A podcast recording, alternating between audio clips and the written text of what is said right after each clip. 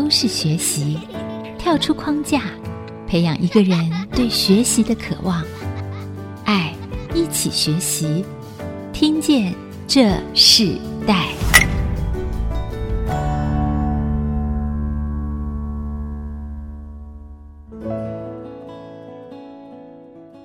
各位听众朋友，大家好，欢迎收听。听见这世代，我是主持人郭兰玉。今天在听见这世代节目里头，我们想跟大家分享的世代学习关键字，谈到的是美学创作，启动艺术的独特性啊、哦。我们知道，在美学创作里头，生活艺术的这个部分里头，不只是小孩，也有包含了老人，就是包含了很多不同年龄的人。可是，在这个启动的过程中里头，有些人从很小的时候生出来就被启动了，有些人可能在他生命的过程中经历了很多不一样的生活的历练，甚至那艰。新的辛苦的过程中里头，才开始注意到自己原来也可以活在一个艺术、活在一个美学的生活环境里。那我们今天针对这个课题，我们特别邀请到来宾是一起玩美术，也是昆昂实业有限公司的负责人叶展安老师哦，来到我们现场。叶展安老师，他本身他自己接触了非常多的孩子，他在自己工作环境里头，自己本身是学化学，然后但是他进入了一个艺术领域的创业里头，那也在这个过程中，他不只是启动了孩子，他们也服务了非常多世代的英法族生命里。今天针对这个主题，特别邀请到叶展安老师来跟我们分享，在他的创业过程中里头，他为什么可以启动艺术这个独特性里。那我们就先请叶展安老师跟我们听众朋友打声招呼。呃，各位听众，大家好，老师好啊。其实我认识叶老师是因为一个活动的关系啊，那是非常有趣的。那我自己看到叶展安老师有一个很特别的一个地方，就是他不只是创业，他有做了非常多社会关怀的事情啊。但我们在谈到他为什么会带领学生从玩的过程体验创意、感受生活，甚至他服务很多的老人家们啊，先请叶老师来跟我们分享。你自己本身是学艺术的吗？不是，我是学化工的，学化工的，对，对不对？你的妻子是学设计的，她是艺术的，艺术的。对，那你可以不可以谈一下你自己在学生的过程中里头，当初你学化工的原因是什么？你为什么会转到一个艺术的领域呢？其实应该跟所有现在大部分的听众一样，其实很多人在选择专业的时候，其实是一个茫然的情况。那我也是，其实我是环工转化工的。那转完之后才发现，这还是不是自己想要的。那我也做过很多相类型的工作，比如说我也做过卫生纸，我也做过美术材料，我也做过半导体，跟所有的人几乎都是一样，就是跨来跨去的。但是我觉得走到最后，最大的状态是必须要每样都去走过之后，你就会发现你会真正需要东西是什么。像我们最后会进入美术这一块，是因为我老婆是美术老师。那我们有发现，我们想要让美术平价化的唯一的方法，就是让美术材料可以价格可以低。所以刚好我们是我是化工的，所以我们就往这个方向去走。那我们也确实，现在的美术材料大概是市面上价格的大概一半左右，所以你能做的事情就是原本的两倍。那这也是我们。后来觉得我们做的比较对的一个主要的方向。呀，你那时候好像不是在国内念书，对不对？云林科大毕业之后，然后到了澳洲念书，你还念了研究所。对，而且我的专题是心导管。心导管，哦，跟医学有关。我是做那只管子，做那个管子就是等于算是医学材料的部分。在你谈事业之前，我们来分享一下你自己在小时候你最大的一个梦想是什么？就像你说的，你可能是不知道自己真正要做什么，可是你还是仍然选择了跟理工方面、化学方面有关的科系。你那时候做的这个选择的最重要的一个原因是什么？其实我必须讲，我们为什么最后又走回到美术，或者走到艺术这一块，其实有一点还蛮，也许只是运气好，也有可能是因为，其实我以前还蛮喜欢音乐这件事。我们那时候有参加学校合唱团的甄选，那我很认真的练习完之后上去甄选之后呢，最后我就分配到一个很不错的工作，就是负责开闭幕跟控制喇叭，因为我们真是唱的真的太难听了，所以最后呢，我的结论就是。在小的时候，我们就决定还是转换方向。可是当你越来越大之后，你就会觉得是不是可以再踹一次？那我们这一次再去踹的时候，我们就发现其实艺术是可以结合很多东西的，不只是人、环境或者是材料。所以从那时候开始，我们就开始往就是复合式的材料开始走。为什么会走这个方向？有一部分也是因为我在澳洲念书的时候，我们有发现，其实澳洲对于艺术这一块，它其实是一个很 open mind 的一个状态，不像台湾，就是你只要听到美术两个字，第一个反应就是画画。我们纽卡素的美术系。他们在闭展的时候，跟我们这里我看到的闭展不一样。我们这里是，我们去租一个场地，我让你来做一个展览的空间，或者是你出钱去租一个。可是纽卡素是，我直接这一个区块全部给你们，你们美术系自己去规划，你们要多少经费跟学校讲。然后这整个我们曾经看过在餐厅办展，它的编织是餐厅整个屋顶都是它的编织。是，他们觉得这样子的状态会让我们这些不懂美术人也会觉得哇，好棒。那他们就开始跨入我们所谓的环境规划，或者是我们的设计，甚至是我们的装置艺术的部分。那他的路就会变广。哇，其实你当初在澳洲在念的是化学，尤其是心导管那个管子嘛。可是你自己在学习的生活领域里头，你其实确实跟艺术是有关系的。比如像你一个门外汉，你都可以喜欢上艺术，可以喜欢上这个领域。我相信这个带给你不同的一个启发。所以那时候你回到台湾的时候，就开始进入到自己想要创业，成立一个关于跟艺术领域有关系这样的事业嘛。其实我刚回台湾的时候，我也是进半导体工作。我基本上把能做的我都做了一圈，就是都去揣揣看。但是我做过业务，可是后来我们会进入这一块，是因为我那时候在印尼工作，那我们是做比较偏传统产业，半年才能回来一次。后来我回来的时候，我发现我的小孩不认识我。我从那时候开始，我就觉得我是不是应该要去做一个我真正想做的事情。那时候我老婆在说。那你要不要跟着我们一起做？那我们就开始走，我就走材料，他走这一块。那因为有些人就会说，那我们要有创意。其实我我是不太会画画，可是确实在创意这一块，你知道双子座 A B 型，其实 还蛮多有的没的想法。那我们就会把这些东西放进去我们想做的部分里面。呀，yeah, 你是在念书认识你的太太吗？对对对。啊，就是在澳洲吗？是，所以其实你那时候你做化工，那本来你的妻子原本学的就是艺术，对不对？就这个结合，促使你那时候你们已经结婚了，有了孩子，然后促使你想要自己做一个跟这个领域相关的。那你你们就做了第一个成立的公司是一起玩美术，还是目前在美术材料、彩绘材料这个昆昂实业呢？我们一开始成立的。是一起玩，一起玩。那我们主要在做小朋友的教学，在小朋友教学的这一块，其实我们比较偏向于的就是让孩子自由去创作。但是我们后来有发现，在某些时候，在台湾能取得的材料其实是相当有限，甚至在台湾很多的学校是不让你玩陶土或是一些比较会弄脏的东西。我们后来就是开始想有没有什么比较特殊的材料，比如说现在桌面上看到的这一个，这个是复合土。你现在其实你去日本买的土，其实很多都是台湾的土，尤其是从彰化过去的土，所以其实。台湾在美术材料上面是非常强的，只是说我们一般来讲，我们比较少会去接触这一块。我们也是帮别人代工，这样嘛，就是提供材料，是对不对？给你说像日本，然后做成还要卖，再卖给我们。对，我们常买到日本回来的，其实跟我们用的是一模一样的东西。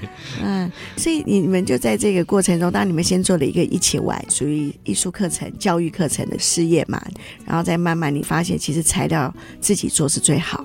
然后在这样的一个过程中里头，你们就一路这么顺遂吗？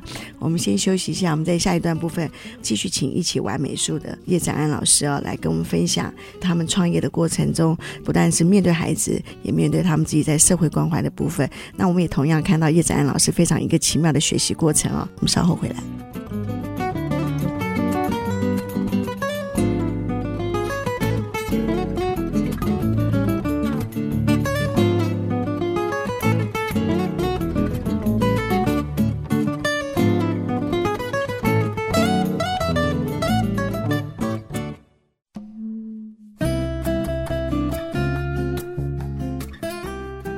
回到《听见这时代》，我是主持人郭兰玉。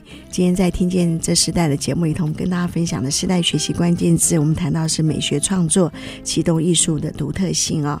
那跟我们一起分享这个主题的来宾是一起玩美术，在新竹建立了艺术教育的口碑哦。但他实际上他们还做了有关于一些社会关怀的事，启动一些老人他们进入到一些他们自己也可以成为一个生活里头呃学习画画、学习各种不同的艺术材料这样子接出的一个生命。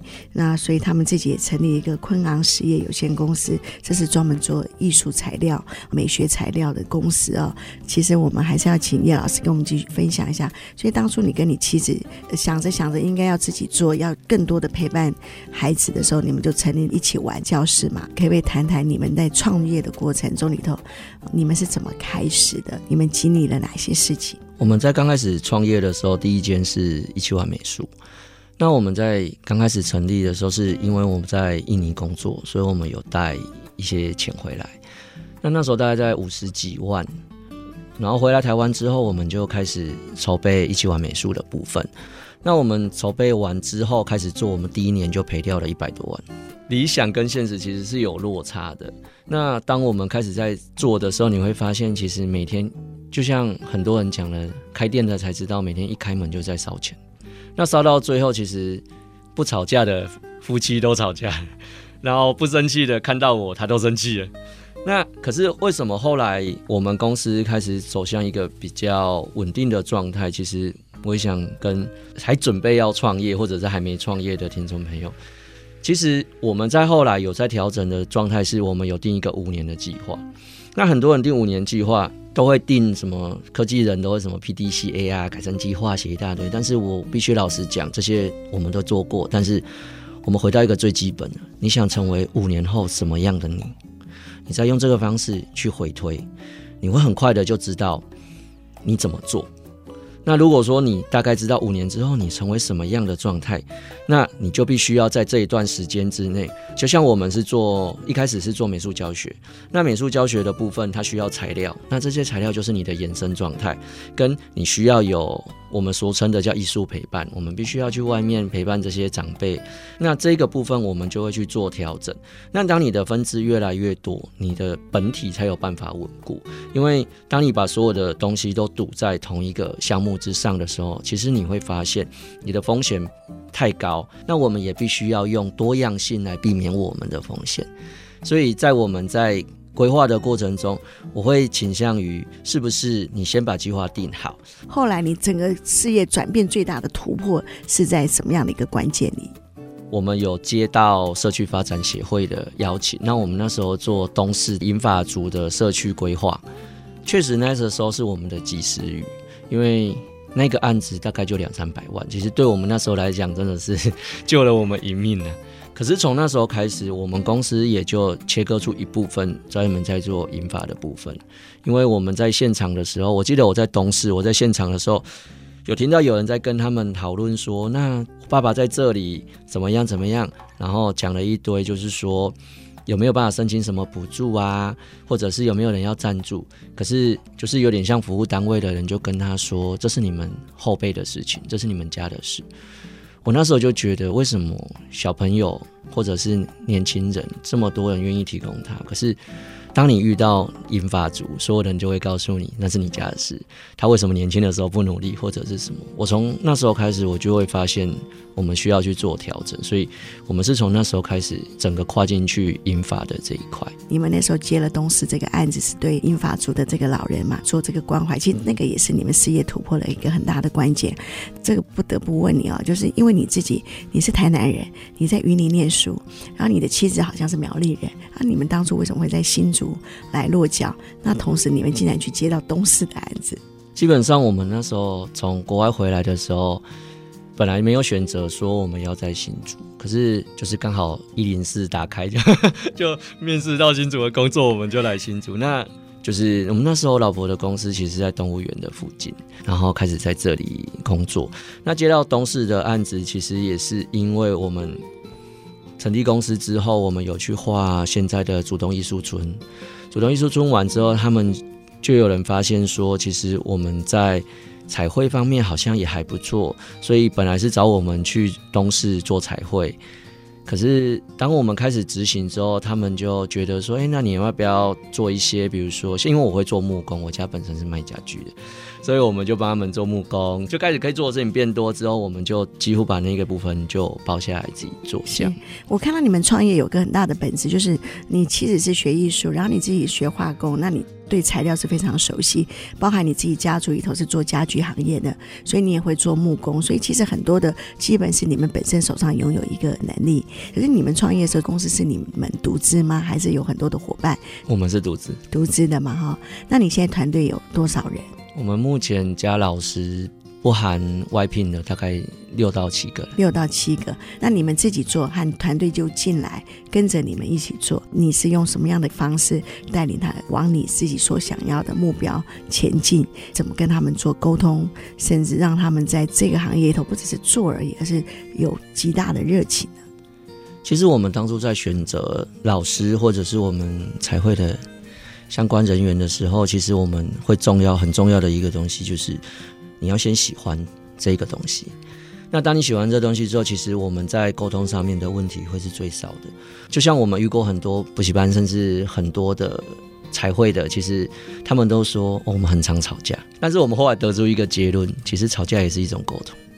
可是吵完之后，为什么吵完可以得到我们要的？因为我们在吵架的过程中，我们很真实的在面对对方。就是你内心最深层的那一个说法，那我们才可以真的去知道说我们怎么去改善这一个部分。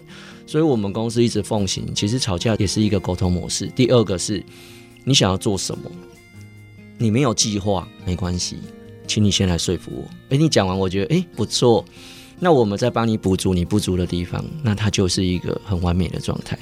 如果我一开始我就扼杀了你的想法，那这东西永远都不会成案。那其实我们就会回到最基本的状态，就是我们永远都在走别人走过的路。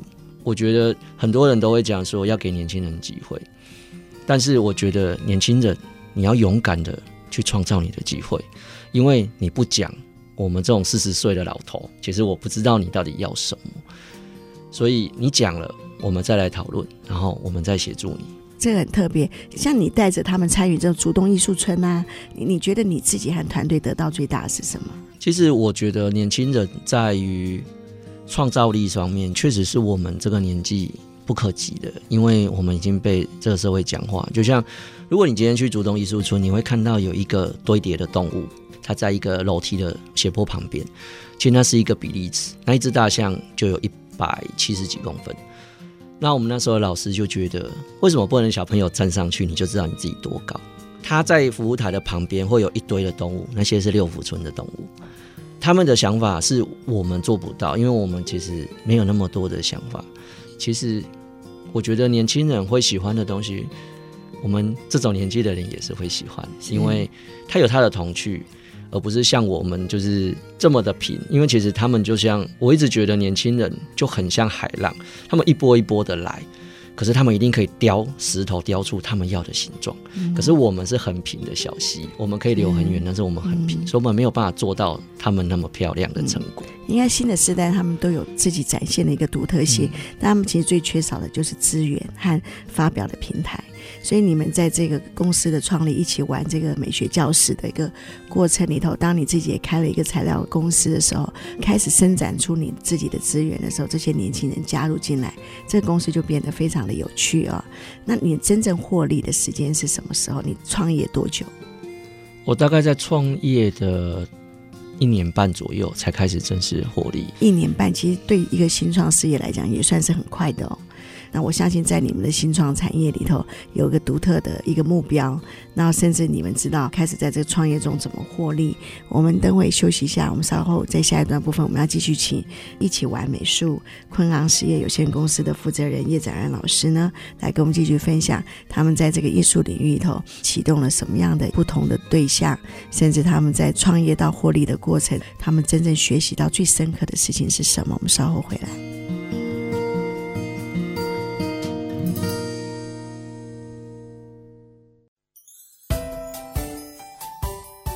欢迎回到《听见这世代》，我是主持人郭兰玉。今天在《听见这世代》节目里头，我们有现场邀请到来宾是一起玩美术，还有昆昂实业有限公司的负责人叶展安老师哦。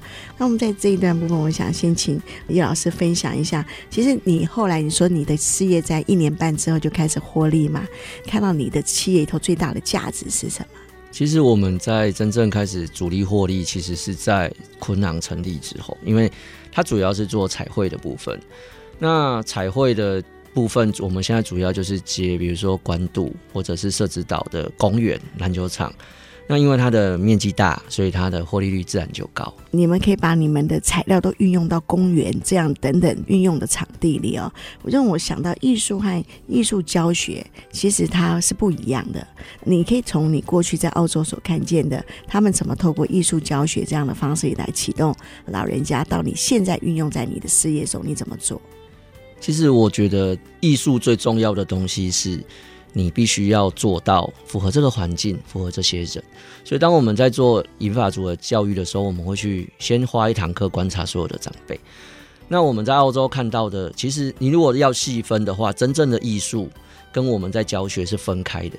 比如说艺术，你在澳洲它会有一个类似我们俗称叫 corner 的，就是比如说我一个超级市场，它旁边或者是一个社区旁边会有一间空房子，它那个空房子会提供给艺术家，那这艺术家来授课。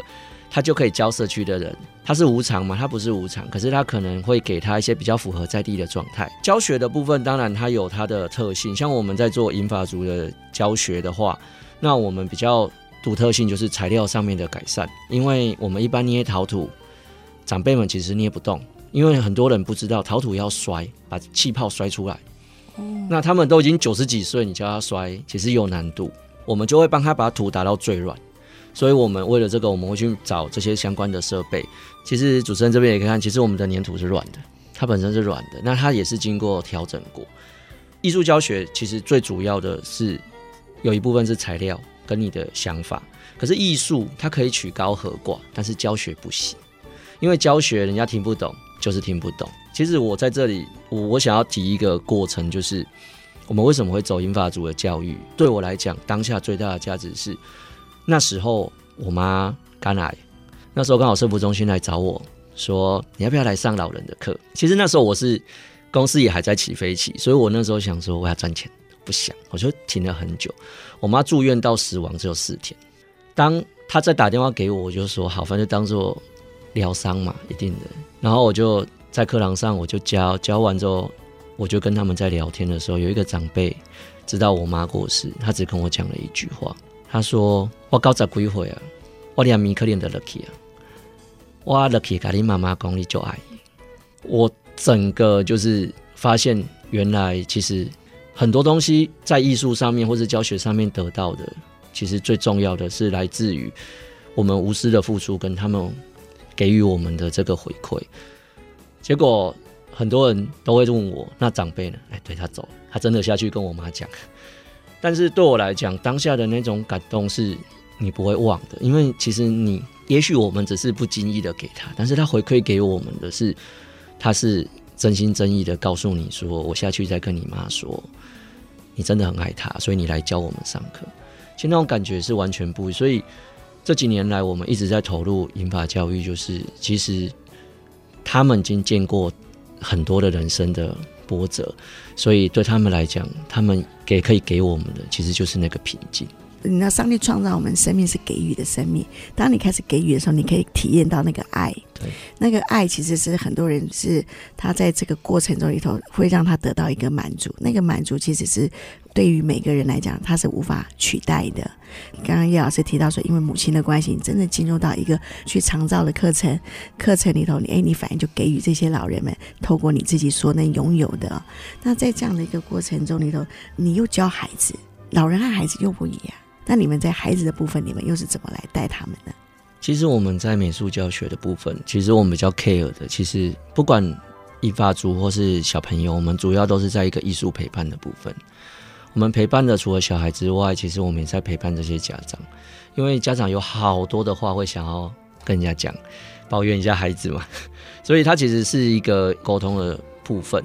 其实对我来讲，我觉得他们其实老人跟小孩没有什么很大的不同，但是他最大的差异会在于，很多家长会讲我的小孩是不是过动，我的小孩是不是有什么问题。我必须讲，以我这么多年的观察，其实你必须要记住一件事情：你的孩子只有你自己最懂。如果当你都觉得你看不下去的时候，就表示真的是一定有问题。第二是你要记住，其实我我常讲，台湾当然你有问题，我们现在有早疗机构可以去提供协助。但是你仔细想想，当你把孩子，你现在的孩子这么皮，你把他放到你所看到的美国社会、澳洲社会那种小朋友这么皮，你会觉得哎，其实也还好。为什么？因为不同的国情，所以你的小孩在台湾可能会被老师说，哎，你的小孩可能过动，可是。如果你送完评估很长，我大概遇过百分之八十送完评估回来他是没事，所以家长必须要认清过动跟好动是两件事。那好动又跟台湾的亚洲风情跟欧美的文化又不一样，所以你必须要自己很清楚的知道说，如果说你真的觉得有疑虑，那我们就送早疗给人家检查一下。如果没有，其实你要相信。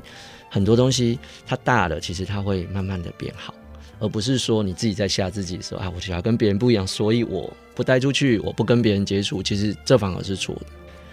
那你怎么看新时代对于这个艺术的未来性或或他们的可以发展的这个启动是什么样的一个基础？我觉得，如果以美术老师或者是艺术从业者，他们现在开始进入这一个领域的时候，我会觉得你。一定会有你的能力跟你的兴趣，但是我必须讲，现在最重要的是，如果你觉得你的小朋友很棒，那请你尝试让他往科技结合。以我们做彩绘来讲，很多人不知道彩绘一笔一笔画，我相信你们都是这样觉得。你知道彩绘现在有电脑，它是把机器架在墙上，然后直接按一键，嚓嚓嚓嚓嚓嚓，它就会把它画完。它的作用变成你不是画的那一个人，而是绘图的那一个人。所以，当科技在进步，很多东西简化了，你需要的是创意，而不是所有的这些工序。嗯、所以，很多东西开始进步。以前手刷油漆，现在用喷的。你会带着孩子用科技的方式，也用手做的方式一起来做吗？像我们今年开幕功课，很多人不知道，其实，在我们五天的营队里面，我们做了十三个作品，甚至我们有用盘锯，就是外面那种木工用的大型盘锯。很多人就说，小朋友这样会切到手。其实现在的科技已经进步，他的手套只要卡到刀片，它自动会停掉。可是很多人不知道，我觉得科技会取代你因为未知而恐惧的部分，甚至你手碰到它红外线的部分，它就会停掉。所以我觉得，如果今天家长想让孩子们去踹重要的是你要选择一个安全的，就是他愿意花钱投资在安全控制机制上面的。那这部分就不会是问题，而不是说我们害怕或者是我们去退缩。嗯、所以现在这个科技帮助这个艺术的发展，其实有很大的功能啊、哦。如果不是叶老师讲，我们也不知道原来有现在这么多的这么精细的这种跟艺术有相关性的材料，甚至设备。哦，已经被发展出来。但你提到一个很重要，创意仍然是最重要的。启动创意的一个教学的方式，其实它是非常重要的一个推动啊。我们先休息一下，我们在下一段部分，我们要继续请叶老师跟我们分享，就是说其实很多人也想要创业。现在很多的年轻人，他们也只要想要拥有一个能力，他们就也觉得可以透过这样的一个能力，开始启动一家新的公司。等会请你来对于这样的，也有想要跟你们一样这样热情要创业的人，然后说一些话。我们稍后回来。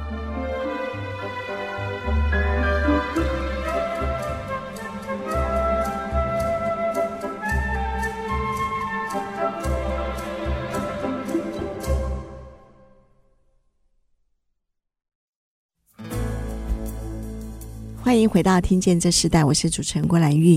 今天在《听见这时代》节目里头，我们现场邀请的来宾是一起玩美术，也是昆昂实业有限公司的负责人叶展安老师哦。叶老师他其实他心中充满了很多很多的热情，他自己常常在他们公司心有余力的时候，付出很多社会关怀的行动，甚至帮助很多不同的偏乡，对不对？做一些真正实质透过他们能力所做的啊、哦，我们是不是可以请老师分享？一下，你们自己在做社会关怀这一面的时候，你们现在能做的有哪些呢？我们目前像我们在老人照护，在戏剧点的部分，我们有老人照护中心跟社福新竹社福中心。那我们在小朋友的教育方面，我们现在针对新丰国小课后美术，我们也有提供他们的师资的，就是提供他们老师去上课。那他们也很争气，去年的中国信托跟这一两年的世界儿童美展，其实他们都有得名。那也让一些孩子愿意往美术的方向走。针对比较，就是除了这些之外，还有社区发展的，就是像我们之前讲的东势的部分，我们也有提供给一些比较弱势的一些小朋友，比如说他们有需要一些文具或者是什么，其实学校方面会跟我们讲，那我们这边会提供。那像我们比较像桃山国小、花园国小，他们有一些需要协助的，他们可能会透过其他人，比如说像我们是彩绘，我们会有很多的油漆。那他们会跟我们要不同颜色的油漆，那我们剩下的油漆可能有半桶一桶，那对他们来讲其实已经够了。那对于小学校来讲，这样其实就已经够他们做墙面彩绘，甚至是油漆的部分。所以像这种的，其实他们如果对跟我们提出来，我们这边能够提供，我们都会尽可能的提供。哦，所以你们连彩绘的油漆这个部分，也是你们自己在事业，是你们很重要的一个生产，对不对？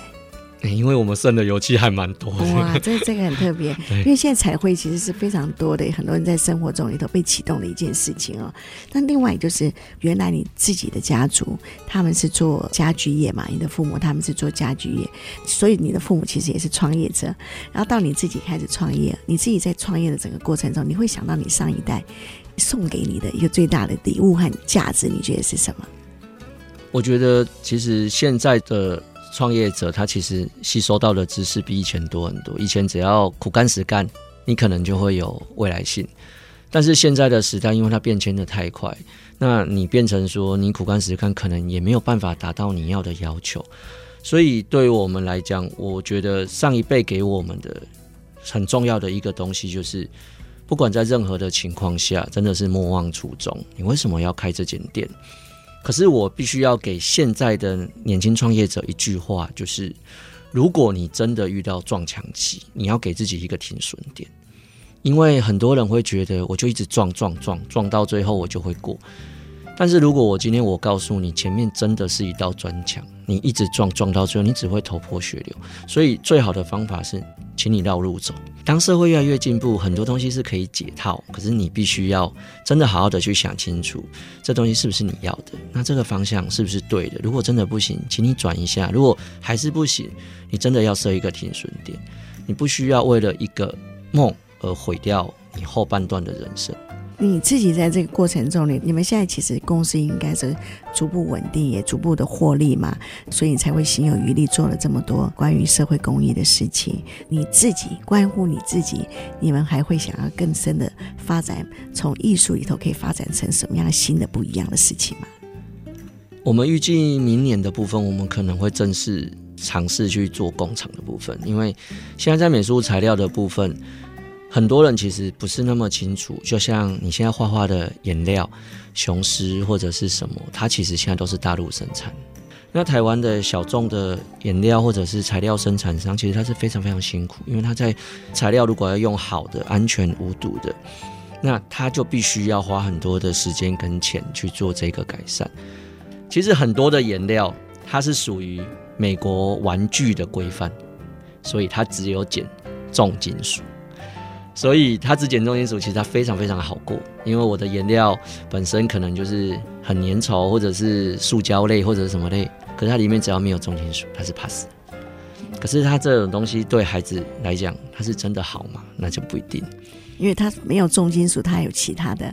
对，对，那现在新式的颜料其实已经开始有人使用淀粉，有人开始使用其他，比如说阿拉伯胶，那这些东西它的保存率就会下降。可是它就会是一个安全的东西，所以现在还会有手指膏，它加了一些淀粉，它是可以用手去涂的。手指膏对于小朋友跟长辈们的使用其实是很方便的。嗯，那它也是一个趋势，所以我觉得在美术材料方面，其实现在可以选择的东西变多。现场他有带来他们自己做的材料，这个粘土材料。没有录音的时候，他告诉我说，其实这些甚至都可以吃，对不对？对。当初你怎么去研发出这样的材料？因为其实粘土的原型在最早的时候，它就是捏面人，它是属于转化过煮熟的淀粉。我们现在用的叫做改式淀粉，新式的改式淀粉，我相信你们都已经看过，可是你不知道它原型长怎样。因为很多听众不知道，其实你们现在吃的蚵仔面线，我可以在冷水就泡出一大锅那么稠的，那个就是改式淀粉。所以你吃下去的东西，它本身那个淀粉是没有营养的，可是它是一个改良过的东西。那我们把这么粘稠的东西加到粘土里面，它当然就可以成型。嗯呀，对。好，一一个一个化工硕士哦，娶了一个学艺术的妻子，然后两个创业，然后我真的觉得太奇妙，他们就做了一个一起玩的这样子的一个艺术平台，同时他们也做了非常多美术材料，就像刚刚叶老师提到这些材料甚至是转化淀粉。那跟妻子一起创业，你觉得最美好的事是什么？妻子一起创业跟相较起来，比跟别人创业最大的好处就是，即使吵架，你也不会因为这样拆伙。那你觉得最大的挑战是什么？最大的挑战就是你没有地方可以躲，因为跟别人吵架就说好，我们明天再说啊。可是你跟妻子吵架就是没有明天，等一下就回家，嗯、你还是要面对这个问题。所以我们会尽可能在当下的时候把这个东西讲清楚。不然的话，回家又要再讲一次。呀，是这样很很特别。那我们也觉得，呃，年轻人创业，他们可以创出自己的一片天地，是各有自己最重要，坚持很重要。然后就像叶老师提到的，你真的遇到了困难，你必须要先停下来，转换一下，然后才能够再走下去，而不是在那个不能动的地方里头一直戳、一直戳的时候，其实是非常辛苦的。那呃，我们在节目最后的时候，刚刚老师也提到说，如果年轻人想要创业，建议之外，你自己有没有想要对你的团队，甚至对你的家人，在你这个创业过程中想说的话？其实我觉得，在这个创业的过程中，其实所有我们这边，包括我们的家人，或者是我的小孩，他们都很辛苦。其实我比较想要跟听众们讲说，其实有一天你们会发现，这些台面上的创业者，其实他们背负的责任比你们想象中还要大。原因就在于，像我有小孩，那我必须要去做这些东西的时候，我又要顾虑到小孩。那甚至家里可能之前我们家人有人生病，那你又要再顾虑到生病这一块，那你就必须要忙很多很多很多的事情。对于我们创业者来讲，你每一样你都要兼顾到，就必须要花好多的力气在这个上面。那可是，当我以前是一个上班族的时候，其实我并不是很清楚，说原来经营一间企业，它有这么多的面向，包括财务、经营的过程，甚至最重要的是人与人之间的相处。所以说，我觉得有时候老板当然关老板一定有，可是我们也要给老板多一点鼓励。我觉得我想要跟当初创业的投资下去，就是拼下去的那一个自己讲的是说。我也希望听众们可以跟自己讲，就是没事，你可以，嗯，因为过了就好了，你已经做了，就走吧。当你现在你想做，也许最坏的时代会是最好的机会。信心很重要，你愿意往前踏一步的信心是最重要的。我们今天非常谢谢一起玩美术，也是昆阳实业有限公司负责人叶展安老师来跟我们分享他的创业之路哦。在事后回想，好像那些事情都讲起来是这么容易，其实过程并不容易啊。如他自己所说的，对他自己当初创业的那个自己在对话一样。我们节目最后要请你跟我们听众朋友分享一首歌，呃，跟我们听众朋友谈谈你为什么要分享这首歌曲，好吗？其实我想要分享给各位听众，就是《Baby Shark》这首歌。我相信很多家长其实这首歌真的已经听了很多很多次。